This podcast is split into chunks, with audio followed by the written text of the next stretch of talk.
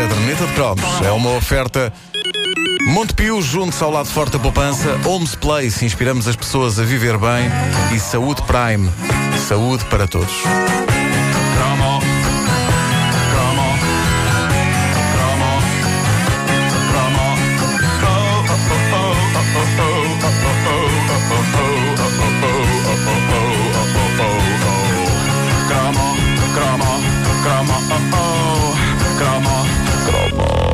Edição 999. Uh, esta, esta edição 999 é, é, é sobre uma coisa absolutamente deprimente. Se eu tivesse de fazer um balanço da era croma e das coisas que mais me irritaram nessa altura, embora eu nunca tenha desistido delas, sem dúvida que no top, provavelmente mesmo no primeiro lugar, estariam as lendárias caixas de aguarelas.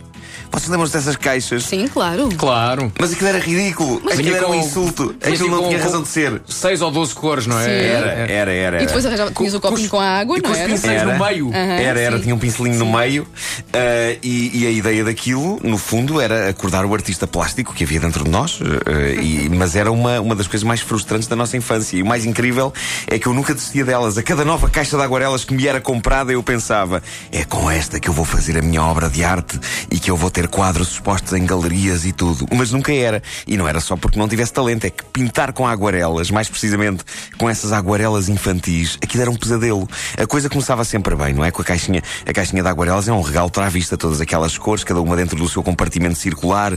Era bonito, era como ter um arco-íris dentro de uma caixa. Era apetecível, parecia que nada podia correr mal. Mas depois, se vocês bem se lembram, os tais pincéis que vinham no meio, aquilo era horrível.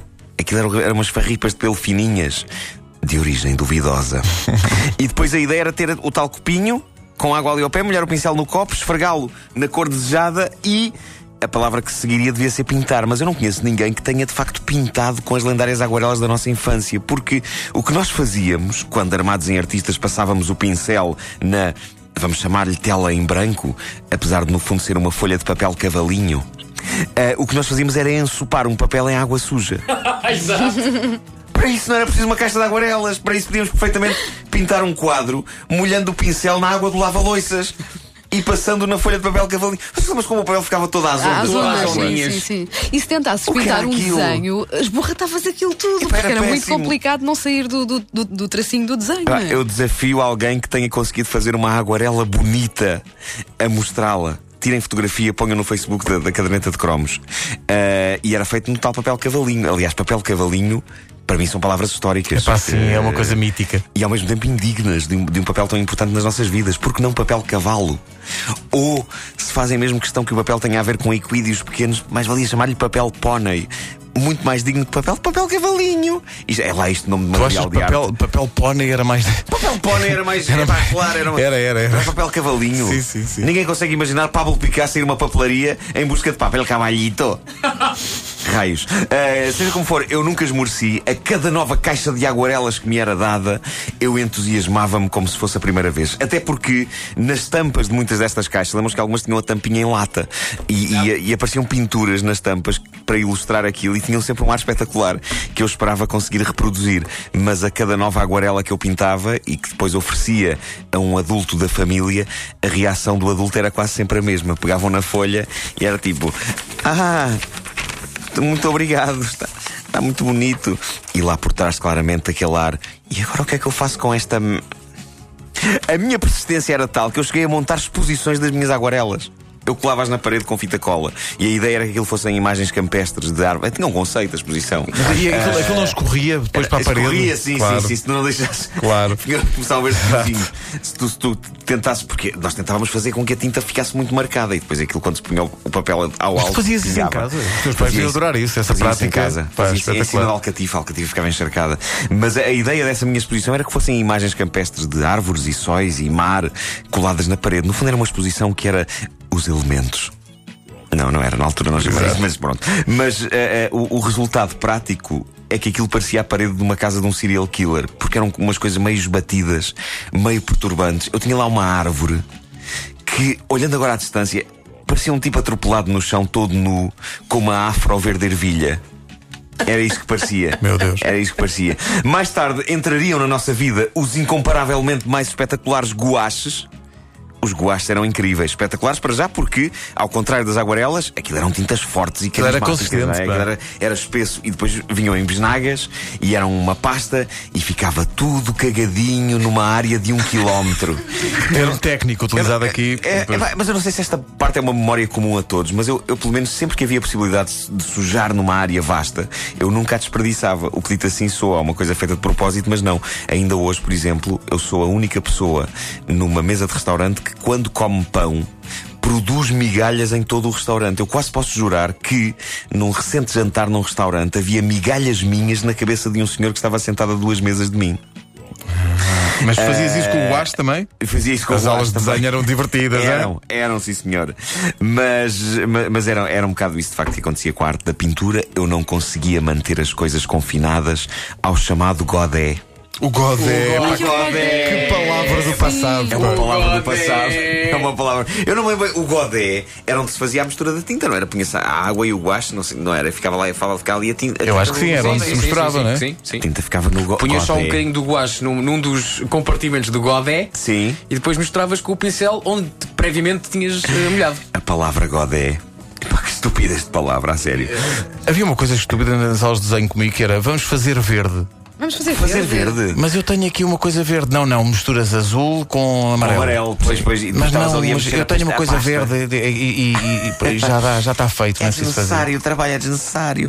Ora bem, daqui a uma hora, edição 1000 da caderneta de cromos, com oferta em profusão de livros da caderneta. Eu ainda nem sei bem como é que vamos fazer isto, mas eu para já vou trazer os livros, vou construir aqui o número 1000 em cadernetas de cromos eh, aqui no chão. E depois vamos dar esses livros na segunda edição num quiz muito maluco que testa os conhecimentos que os ouvintes têm do universo da caderneta. Mas, eh, para já, eu queria que vocês ouvissem, e isto é como. Epá, os ouvintes da caderneta de cromos são incríveis. Eh, a Ana Marques gravou. A tua irmã? Exato. Assim.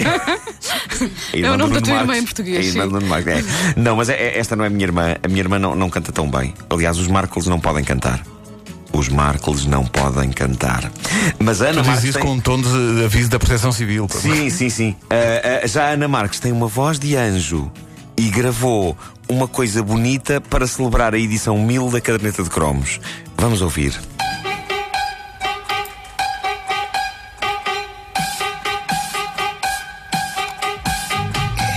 Era uma vez um cromo na rádio de manhãzinha Falava no Sandokan e no José Cid Só ele tinha um dom Fosse com o justiceiro ou um Sunny Crispy E falou numa caneta com senhoras desnudadas E até numa revista bem jeitosa a Gina E quando ficava triste eu me Maria Mas o que eu queria mesmo era ouvir um cromo Como pão, como pão, enquanto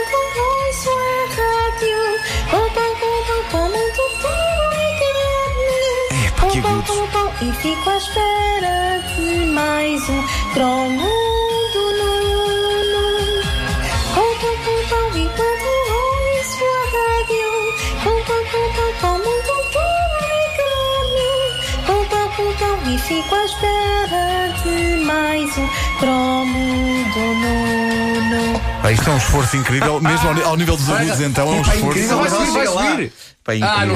não subiu, não, não subiu, que então fiz Vasco, alguém, palavras. alguém, alguém quer roubar-te o emprego. vê lá, vê lá. Muito bom, muito bom. Bom, Ana Marques, muito obrigado. E, e também há que prestar homenagem ao Miguel Melo de Carvalho.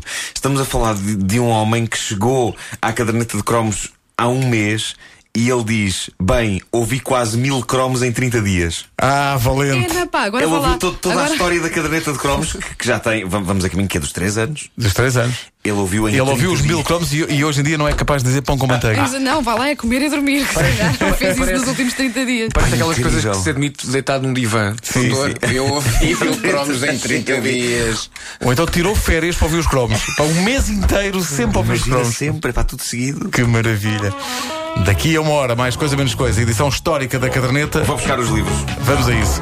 Sempre numa oferta Montepio, junto ao lado forte da poupança. Homes Place, inspiramos as pessoas a viver bem. E Saúde Prime, saúde para todos.